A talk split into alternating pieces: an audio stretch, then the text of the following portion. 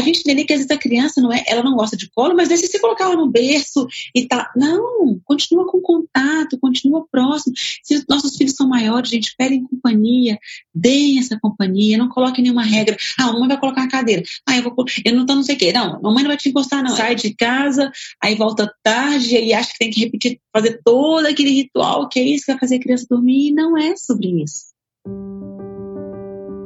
Olá, eu sou Lívia Praeiro, idealizadora do 8 Horas, mãe do Miguel e da Maria Luísa. E esse é o nosso podcast semanal. O que a gente precisa saber, né? O que é importante a gente saber em relação ao sono? As rotinas noturnas, né, gente? Como que uma criança precisa de uma rotina noturna? E essa rotina não é ir para o quarto seis e um e não a rotina significa aquela sequência que se eu encaixar o banho para dormir, que eu quero dizer, o é porque às vezes a gente pega também alguns, algumas uns rituais de sono, e eu brinco que a gente acha que ritual de sono é uma mandinga para a criança dormir, né? Então, a criança, ela toma banho, depois de tomar banho, ela, a gente conta uma história, depois de contar a história, a gente canta uma música, depois de uma música, a gente faz uma massagem, depois da massagem, a gente faz.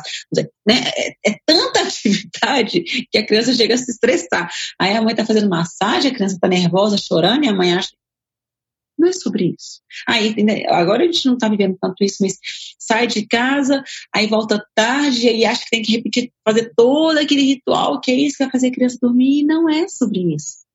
Né? A criança precisa de uma rotina noturna, mas com um olhar muito atento nosso, se ela não está cansada demais, se aquilo não é demais. Às vezes eu vejo, por exemplo, um exemplo que eu dou muito é da historinha. Para bebês, tá, gente? Historinha para bebês não faz muito sentido. O bebê ele não consegue se conectar, ele conecta com a nossa voz, conecta com a entonação, mas para ele seria muito mais importante, muito mais nutritivo eu conversar com ele, falar sobre nós, do que eu passar meu tempo contando uma história, que é um pouquinho sobre isso.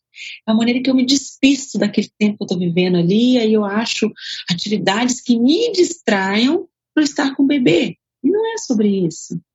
Né? Vamos pensar em ler história numa fase em que a criança realmente absorva ali aquele, aquela informação, que ali seja até um, um caminho para ela, para os sonhos, para ela se, se, né, se, se, se entregar, enfim, se re, relaxar também com a história.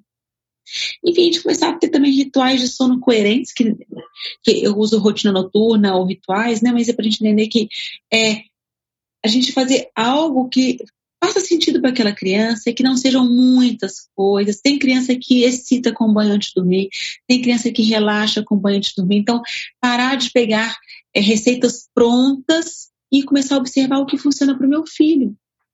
Quando eu faço atendimento presencial, o que eu mais observo é a maneira como essa mãe canta, é a maneira como, essa mãe é nina o bebê, se, às vezes o bebê empurra a mãe da, da posição que está, mas a mãe insiste na posição. Enfim, é mais observar do que literalmente eu copiar ali. Ah, então é para deixar no colo, eu vou deixar no colo. Tem crianças que que a gente não pode se pegar essa, essa informação, né? Mas tem crianças que realmente não gostam de colo. Mas se eu ter certeza que meu filho não gosta de colo, eu tenho que estar observando. E, gente, a criança que não gosta de colo, ela gosta de contato, ela não gosta da posição do colo. Então, eu vou ter que achar uma outra estratégia para estar próxima, para ela se sentir segura, mas que não seja uma posição no colo que ela não se adapta mais, principalmente porque ela vai estar crescendo, tá? Eu, um exemplo disso, de colo, é o Miguel. O Miguel, hoje, ele tem cinco anos, mas ele é uma criança que precisa de colo para dormir. Ele precisa de colo, ele gosta de colo. Só que como ele tem cinco anos, gente, ele ainda não encaixa no meu colo. Né? Então, a gente até tenta, mas como ele fica, ele não consegue ficar com a cabecinha no meu ombro e, né, e o bumbum no meu colo numa, numa altura onde eu consiga sustentá-lo assim por muito tempo. Então, eu vou e seguro ele com os dois braços. Ele quer que eu ponha um braço na cabeça dele e um braço no bumbum dele. Eu não consigo. Eu falo, filho, mamãe não consegue equilibrar eu tenho que colocar os dois braços embaixo. Enfim, então eu vejo que ele quer colo, mas não consegue. Mas eu dou um pouquinho de colo, empurro meu corpo para trás, assim, para eu conseguir equilibrar aquele meu colo. Depois eu coloco ele na caminha dele, quando ele estava na caminha dele, que a gente está numa fase que a gente está dormindo junto com outra cama, mas na caminha dele. Eu ia para a caminha com ele, eu ficava em cima dele, na caminha dele como se fosse um colo. Até, tanto é que passou de um, de um tempo para frente, ele fala assim, mamãe me dá colo, e eu subi em cima dele, na cama.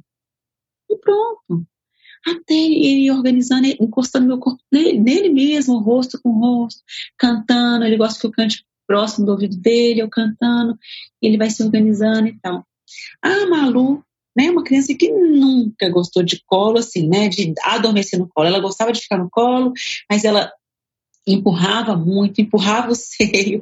E ali nessa observação, eu acho que a Malu estava muito mais tranquila também em relação a isso, muito, muito mais é, consciente, né, do que eu podia fazer, do que eu podia me, me libertar. Então foi muito gostoso, foi muito diferente do, do que eu vivi com o Miguel. Mas a mesma coisa, gente. Indo pro bercinho, eu dormia em cima dela. Ela, adormecia com meu corpo em cima dela, meu rosto em cima dela.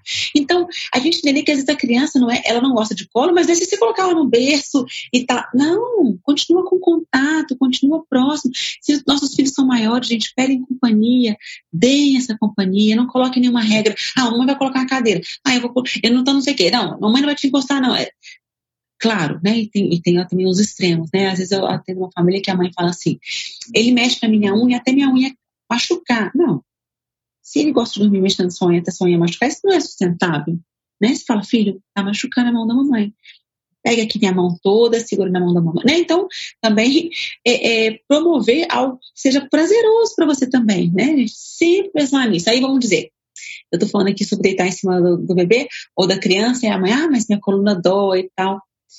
E às vezes a gente tem que pensar o quanto que a gente está disposto a fazer aquilo de verdade. Né? Porque minha, minha, minha coluna pode doer, mas se fosse um, um, a gente tem que pensar nisso, né? Se fosse minha, minha mãe acamada no hospital, me pedisse um abraço, que eu ficasse ali com ela, eu podia estar sentindo dor, eu podia, mas aquilo ali, né? Deixa eu dar isso, deixa eu promover isso. Então, a gente começar a tirar esse, esse olhar de incômodo para a gente, começar a falar, poxa, se é importante para meu filho que eu fique com ele, o que eu posso organizar nesse ambiente para que eu me sinta confortável para promover isso para ele? Ah, não tem jeito, de, não tem jeito, né? Então, é, enfim, é, eu não gosto nem de ficar dando soluções, senão a pessoa fica assim, ah, mas não é isso, é aquilo, ah, mas, mas meu quarto não cabe isso. Não é, não é sobre isso, gente. Estou é, dando aqui algumas opções para a gente começar a pensar como é que eu estou observando meu filho? Será que eu sei exatamente o que ele precisa, independente da idade dele? Será que eu realmente observo? Será que eu não digo muitos não e acaba que até meu filho se perde hoje, ele nem sabe o que ele quer, porque isso acontece também? Né? Ele já teve tantos não, tantas negativas que nem ele sabe o que ele quer para adormecer.